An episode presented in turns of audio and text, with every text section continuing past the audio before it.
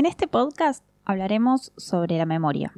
Trabajaremos su definición, los tipos de memoria, cómo se graban los recuerdos, nos preguntaremos si los recuerdos pueden modificarse, el rol de la atención, la importancia del olvido y la pérdida de memoria.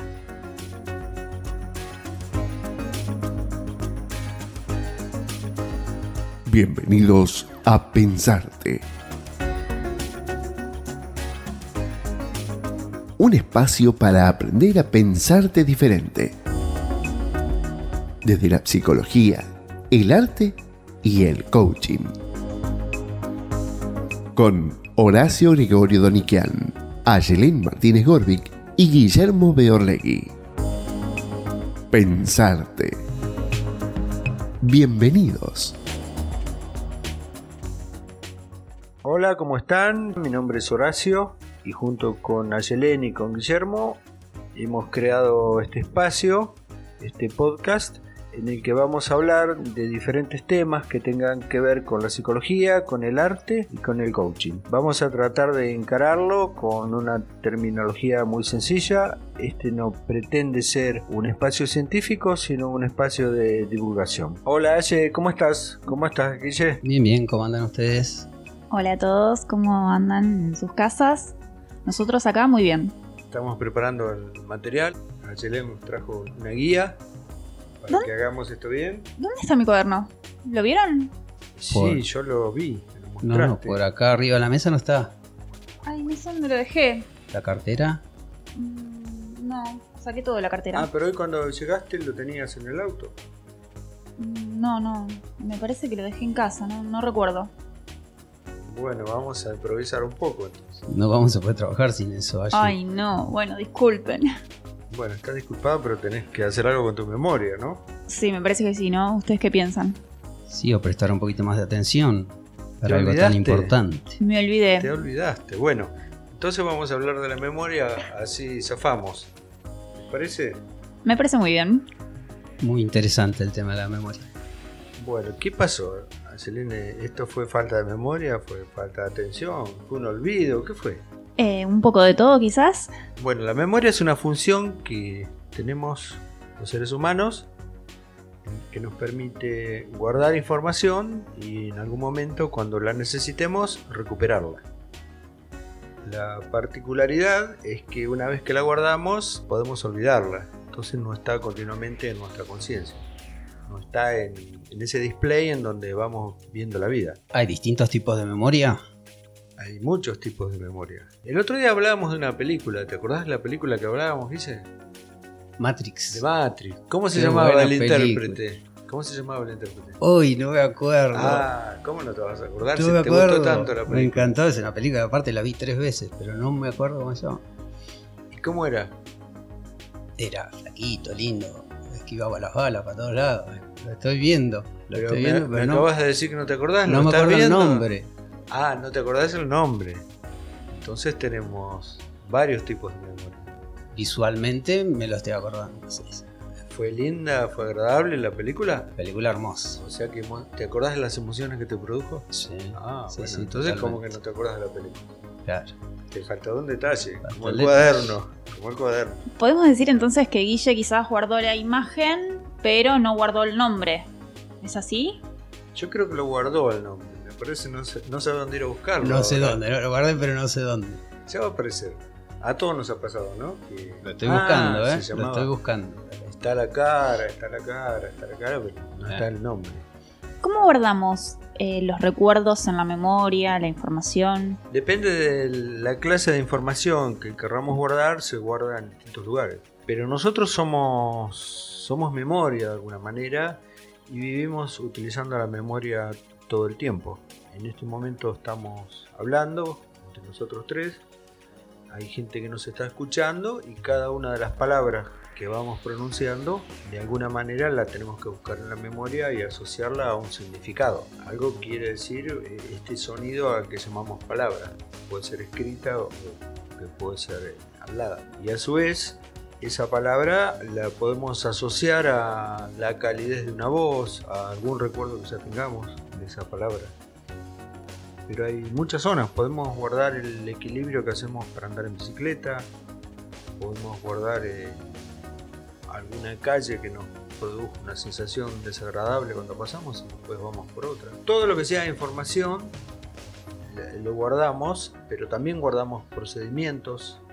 Andar en bicicleta es un procedimiento, manejar un auto es un procedimiento, eh, pinchar una aceituna, llevárnosla a la boca es un procedimiento que está guardado. Claro, Eh, cosas tan simples que hacemos automáticamente, pero que están en la memoria, porque la aprendimos alguna vez. ¿Comieron con palitos? ¿Comida china?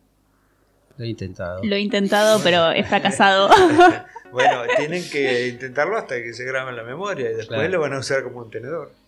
Sí. ¿Y los recuerdos pueden modificarse? Afortunadamente sí, todo tiempo pasado fue mejor, es el dicho. Sí, es cierto, se suele escuchar. ¿Y por qué?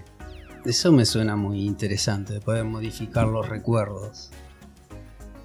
Porque uno cree que el recuerdo ya está, es un recuerdo y es inamovible y no se puede cambiar. Pero uno puede pensar en eso que se acuerda y cuando lo trae a la mente lo puede hasta cambiar, ¿no? Sí. Si nosotros recordamos ahora cuando hicimos la grabación anterior, Sí. cada uno de nosotros tiene un recuerdo. Si lo empezamos a hablar, vamos a evocar cosas o vamos a construir cosas nuevas de esa acción que hicimos entre los tres. Y probablemente cuando la guardemos ya le hagamos un guardar como y pongamos la contaminación de, de esto que nos trajo el otro. Contaminación muy sana, ¿no? Entonces, esto de guardar como me hace acordar a las computadoras. ¿Nuestra mente funciona como, como una computadora? Podríamos decirlo quizás al revés. La computadora funciona como nuestro cerebro Como nuestro cerebro. Sí, es una máquina. ¿no? Es un- nuestro cerebro es un procesador. No nos vamos a meter mucho. eh, esto al que llamamos nosotros o nuestro ya tiene que ver con, con otra cosa, que es, que es esto que llamamos yo, que tiene que ver con el sentido de propiedad y demás. ¿no? Que es quizás quién le va a preguntar a la memoria, o quién guarda, o quién usa esto para vivir. Ahora, la memoria la, la usamos eh, si, si vamos a lo más rudimentario, siempre buscamos la seguridad, buscamos el confort, salvar las vidas, ¿no? La memoria tiene esa función de cotejar lo que tenemos guardado con lo que está alrededor nuestro. Ujú. Esta sería como la- la- las funciones más básicas. Y ahorrar tiempo, ahorrar energía. Ahora se me está ocurriendo pensar, a ver si estoy equivocado o no. Eh, uno puede recordar según su personalidad las cosas que le salieron mal. Un montón de cosas que le salieron mal. O puede elegir pensar las cosas que le salieron bien y eso cambiaría nuestra personalidad, ¿no? Nuestra identidad. El domingo pasado salió un artículo muy interesante en el diario La Nación de Argentina acerca de los cambios de personalidad a lo largo de una vida, través de la reflexión, porque no somos un ser, somos un siendo. Y, quizás observamos algo que pasó hace mucho tiempo y cuando lo evocamos y lo traemos acá podemos reflexionar. Hoy yo lo hubiera resuelto de otra manera. Entonces aquella acusación que tengo guardada en la memoria que le hice a Guillermo porque llegó tarde o no me quiso prestar la camioneta y la verdad que yo en lugar de él hubiera hecho lo mismo. Y ahí ¿Cómo- guardás cómo? el recuerdo Y un poquito menos. Menos conflictivo, Conflictivo sí, sí, más acorde a, a esta personalidad que me tocó vivir hoy. O a veces cuando ya no está un ser querido y que lo juzgamos por esto y ahora que lo extrañamos, a veces de otro lado. O hacemos leña del árbol caído, todo, todo, todo Sí. lo opuesto. Para un lado para el otro. Pero es una función vital, me parece, eh, tiene que ver justamente con nuestra identidad, con todas nuestras decisiones. Ahora, permítanme que evoque mi olvido. ¿Qué pasa con esta situación del cuaderno? O, por ejemplo, otra de las cosas que me sucede es con las llaves. Llego a casa, dejo las llaves, cuando tengo que salir no las encuentro. ¿Qué sucede en este caso? ¿Tengo un problema con la memoria? Para mí que es falta de atención más que problema de memoria. Falta de atención. Entonces, ¿qué me recomiendan en este caso para, para poder solucionar este problema de atención? Focalizar, no sé, cada vez que llego y la dejo en el lugar en que la dejo, por ejemplo. Y cuando aparece la palabra siempre, eh, hay que estar alerta. Entonces, decimos siempre que llego a casa, O la mayoría de las veces. tiro las llaves. Bueno, eh, es, es un problema bastante común y, y se soluciona con un llavero. Claro. Entonces, ¿Podríamos decir que el llavero actúa sobre la memoria? ¿O cómo funciona? quizás entonces creando un hábito de dejar las llaves en el llavero, podríamos solucionar este tema que es de atención y no de memoria. Claro, ¿para qué le voy a prestar atención a algo que no es necesario? Si lo automatizo, entro, estiro la mano, cuelgo la llave y ni siquiera me doy cuenta. Ujú. Pero la llave está donde tiene que Y estar. no perdés 10, 15 minutos buscando la llave. Ya sabés que están ahí. Como cuando Que manejas. crear un hábito. Genial. Claro, cuando manejas, pasas de cuarta a quinta y vos ni sabes en qué marcha va el auto. Sí. La mano va sola. Ujú. El ejemplo de la llave creo que es hasta más simple, ¿no? ¿Y el olvido? ¿Qué pasa con el olvido? Y el- si no hay olvido, ¿para qué queremos la memoria? La memoria es donde guardamos las cosas que tenemos que olvidar. Porque si tenemos toda la vida presente, Entonces es interesantísimo el olvido. Claro, porque uno siempre relaciona eh, la falta de memoria con el olvido y uno se preocupa y al final entonces para tener memoria necesitamos olvidar. sí, sí. Para escuchar música necesitamos un equipo de música, alguien que lo haya grabado, ir a buscar el soporte donde se grabó, ¿no? Que no- ni siquiera sabía que iba a escuchar este tema ahora, pero de repente, uy, yo lo tengo, lo tengo en un pendrive o está en Spotify. ¿Qué es Spotify? Es una, una gran memoria Claro. musical, ¿no? De, de todos. Es una prolongación de nuestra memoria. Nos ahorra espacio en casa, bajo costo. Google. Entonces, si no sería por el olvido, tendríamos toda la información de nuestra vida en el presente, hoy. Sí, Sí, no sé si tendríamos que tener la cabeza mucho más grande. Como el memorioso Funes de, de Borges. Claro, sería perturbador. El olvido eh, creo que es lo que nos hace vivir tranquilos. Hay olvidos que son muy muy difíciles como un duelo. ¿Por qué se sufre en un duelo? Porque no se puede olvidar. Es tan importante la pérdida que no se olvida. Lleva tiempo. El tiempo este que se va a olvidar es el, el tiempo de duelo. Y olvidar no quiere decir que no existe más. Olvidar quiere decir que hay que en algún momento ponerlo en una carpeta, en una memoria, en un cajón y lo vamos a buscar cuando queremos Sí. o cuando algo de, de las circunstancias nos lo requieran. ¿Y cómo hacemos para guardar bien en las carpetas todos estos momentos, recuerdos, información? Y bien, bien, yo no sé si, si no, ¿de qué vivimos los psicólogos? Claro. El tema es cuando dormimos. Cuando dormimos se hace el mantenimiento de nuestras de toda la información que tenemos ya guardada en memoria y lo que nos pasó en los últimos días, en la última semana. Ah, Algunas cosas se guardan ya y se olvidan, otras quedan dando vuelta como pendientes y otras tienen fecha de vencimiento como la papelera de reciclaje tengo un trámite pendiente y el lunes tengo que ir a buscar la resolución. Bueno, hasta el lunes me voy a acordar. Una vez que la retiré, lo guardé, no tengo los documentos y se acabó. Ya Listo. está. No se Ya usa más. Sí, sí. Si hoy me duele el estómago, ¿a ¿qué comí ayer? ¿Qué comí antes de ayer? Ah, Quizás me acuerdo que cené antes de ayer, pero ya mucho más no me voy a acordar, pero no es necesario. Nio.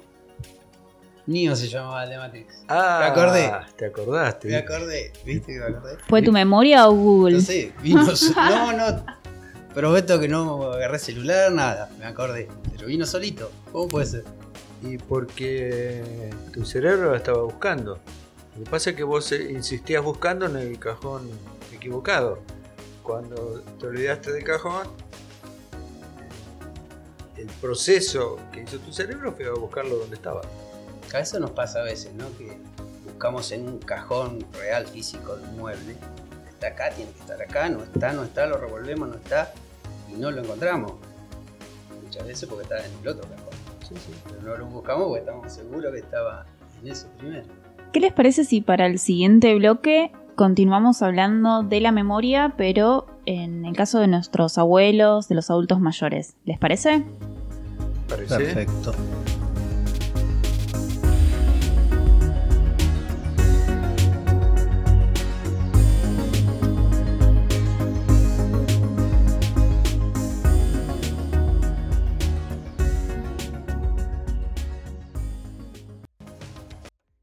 Cerramos el bloque anterior con una promesa, ¿no? Conversar acerca de qué sucede con los adultos mayores, con nuestros abuelos, cuando nos tenemos que preocupar por el tema de la memoria. Hay un indicador, no nos vamos a poner a hablar de, todas las patologías, pero hay, hay un indicador que es muy importante para tener en cuenta, es si la persona que se olvida sabe que se olvida, o si es la familia la que delata el olvido. Eh, Esto es, es, eh, como muy importante. Digamos, si yo no me acuerdo de, de algo que estoy buscando, no me acuerdo dónde lo puse, bueno, yo sé que me olvidé. O sea que hay un problema de la evocación y tarde o temprano lo voy a encontrar o voy a pedir ayuda. Ahora, el problema es si yo me olvido de algo y, y me olvidé que me olvido, me olvidé por completo. Es el, el- el ejemplo de cuando alguien se olvida el gas abierto, por ejemplo, ¿no? Abre el gas, va a buscar eh, no la pava, se olvida y se va al fondo regar las plantas eh, y quedó el gas andando. Acá eh, es cuando la familia consulta. Si yo voy a consultar al neurólogo, al psiquiatra, al psicólogo, a quien sea, al sistema de salud por un olvido, bueno, yo sé que me olvido, me preocupa mi olvido y, y no es peligroso. El tema es cuando yo ya no sé que me estoy olvidando. Porque con los años se va perdiendo la memoria. Por ejemplo, los, las personas muy mayores de repente no se acuerdan el nombre de alguien, pero uno puede evocar, como te pasó a vos recién con Nio. Te acordabas todo de Sí, Nio, pero no te acordabas sí. el nombre. Esto es una pequeña falla de la memoria que uno la, la puede suplantar. Inclusive tenemos cuestiones externas, como por ejemplo la fotografía. ¿Cuál es la función de la fotografía en la sociedad? Es mantener la memoria. Guardar un recuerdo. Claro, cuando se casaron los abuelos, mirá Sí. cómo hicieron, que eran todos felices, que estaban todos sonriendo, todos bien vestidos. Y no averigüen mucho porque a lo mejor Sí, sí, estaba alguno vale. peleado con otro. O uno se encarga, eh, cuando vamos de, de vacaciones traemos un recuerdo, Sí. desde un frasquito con tierra del lugar hasta souvenir o lo que sea. A mí me sucede que veo fotos de mi infancia que creo no poder tener recuerdos. Pero sin embargo yo veo las fotos y a mí me parece que sí, que tengo recuerdos de esas vacaciones, por ejemplo. Y, mm, y cuando me veo con tres añitos, digo, "Mm, me parece que, que construí ese recuerdo Claro. a partir de la foto. Y es probable, porque todavía no está desarrollado en su complejidad la función de la memoria. Todavía no se desarrolló a los tres añitos el hipocampo, que es lo que le, le da contexto, lo que le da la, la ubicación. Un ejemplo interesante de memoria es eh, una cosa que hiciste vos, hice cuando terminó el ciclo de teatro. Ah, sí, lo del Si reloj. querés contarlo, sí, a mí me parece muy, muy interesante eso. Sí, Shakespeare decía que conservar, conservar algo que me ayude a recordarte sería admitir que te puedo olvidar. ¿Sí? Y sí, pero yo, pese a eso, quise hacer algo para recordar unos momentos muy lindos. Yo actuaba y estudiaba en el Teatro La Pentalfa que cerró por esto de la pandemia. Y conseguí un- una madera, una parte del escenario donde trabajábamos y hice un reloj. Pero lo dejé tal cual con las marcas de, posición del actor o la actriz, con los tornillitos que tenía. Y lo tengo ahí en la pared de mi casa. Es para saber que jamás me voy a olvidar. Creo que no me lo voy a olvidar a pesar de eso, pero está ahí. Pero en realidad nos olvidamos de todo, ¿no? Si yo estoy concentrado serruchando una madera, soy, soy yo, la madera y el serrucho, me olvidé de todo. O sea, esta frase de, de Shakespeare Sí. que da un poquito de miedo, eh, pero es así. Cuando uno está con la atención plena puesta en algo, todo el resto de mi vida desaparece. Y ahora entiendo el sonría de la foto. Sonrían. Claro, pues eso lo vas a ver después. Y vas a decir, ah, estábamos todos contentos. Claro, digan whisky, claro, parecen todos, todos Claro. iguales, todos expresos. Para, para quitar la, la expresión esa, además de, de miedo a la cámara que, se tuvo durante tantos años. Sí. Hoy es un ejercicio cotidiano.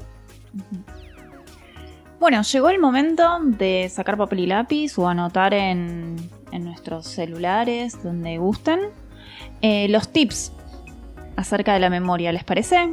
¿Cómo no? Eh, arrancamos con el primer tip, que es evocar un recuerdo, modificarlo y volverlo a guardar. Sí, eso es lo que se hace muchas veces en un trabajo de análisis, ¿no? Cuando hay algo que vuelve, que vuelve. A veces no coincide exactamente lo que guardamos con lo que estamos sintiendo ahora. Entonces hay que volver a abrirlo, ese recuerdo, hay que volver a conectarse. Y cuando se separa la, la emoción o la carga afectiva que uno le, uno le puso a esa acción, cuando la guardamos en el, en el recuerdo, cuando la, la olvidamos, queda como, como presionando, queda algo en tensión ahí, no, se termina de olvidar. Quizás se olvida la información, pero no la, la sensación, no la, la emoción de ese momento. Y a veces, bueno, hay que volver a abrirlo, modificarlo esto, eh, quizás tomando un poco más de distancia, quizás agregando algún recuerdo o a veces volviendo a procesar algo que, no se pudo guardar porque la, carga fue muy grande. Y esta es una, una técnica, digamos, que usamos los psicólogos siempre para modificar eh, esta, esta parte de la, de la memoria que obstruye el resto de los recuerdos, ¿no? Vamos a preguntarle a nuestro artista, ¿se pueden modificar los recuerdos desde el arte o lo utilizás como recurso cuando escribís, por ejemplo? Y sí, eh, todo lo relacionado con el arte es crear y recrear.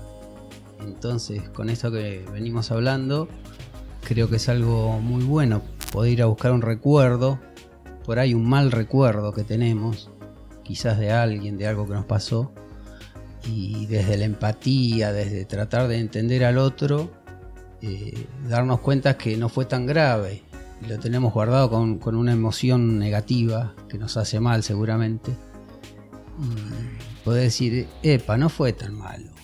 Entonces ya lo estaríamos guardando un poquito menos feo. Y creo que eso nos haría mejor persona también. ¿Hay algún ejemplo que se te ocurra en la escuela?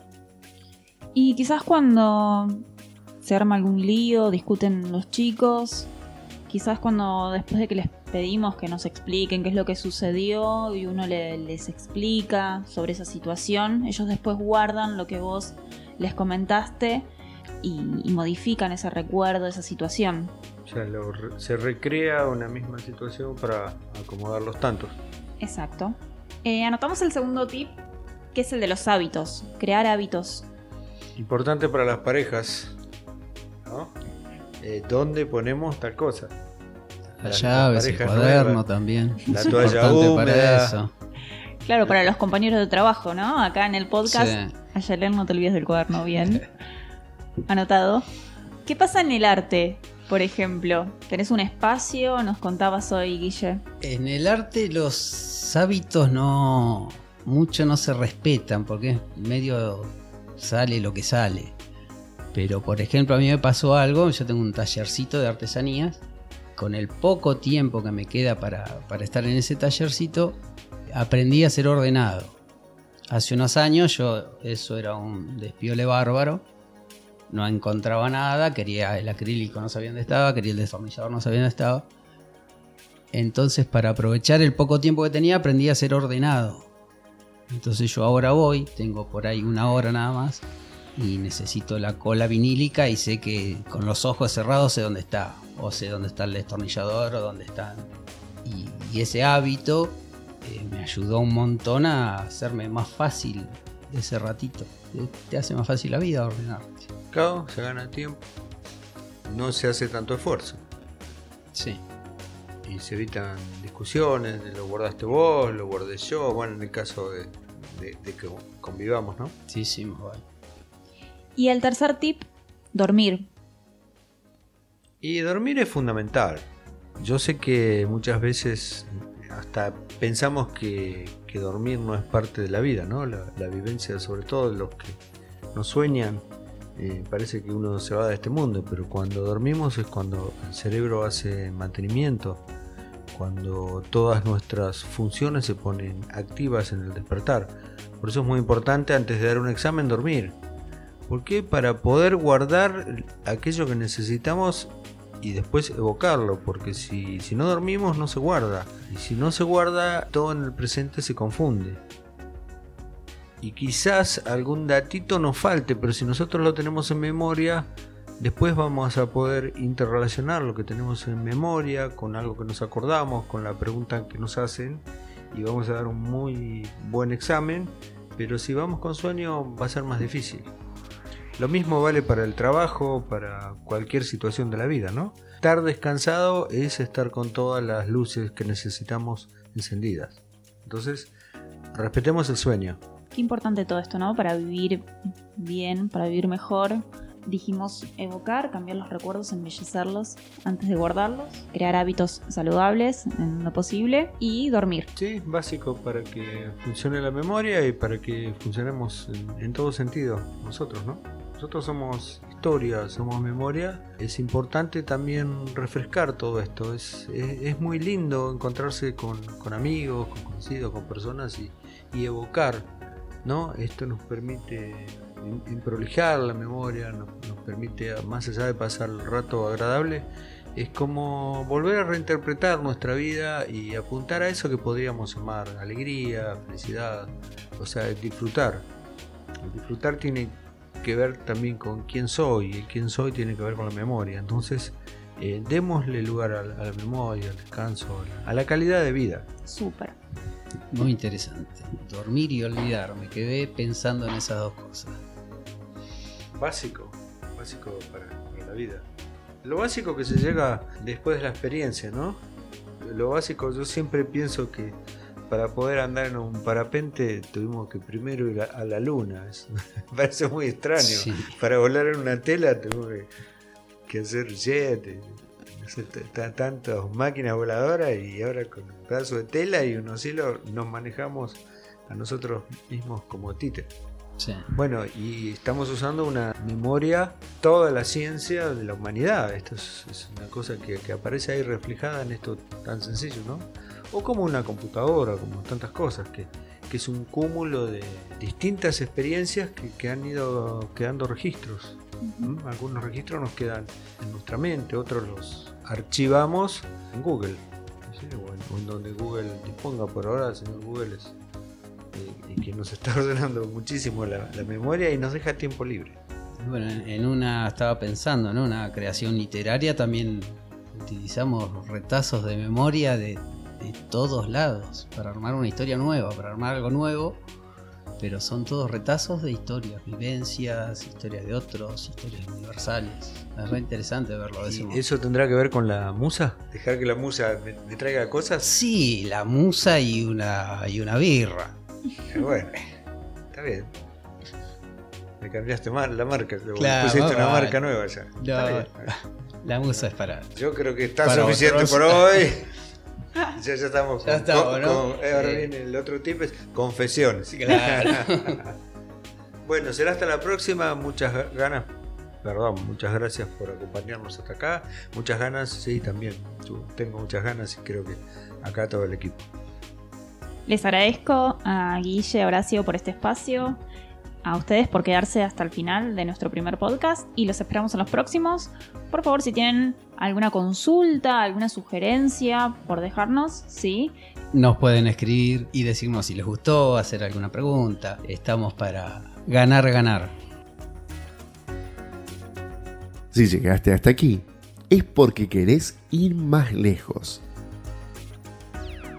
envíanos tus inquietudes y propuestas al WhatsApp más 549 11 40 72 7170 o búscanos en Facebook e Instagram como Aprender a Pensarte o en nuestra página pensarte.com.ar.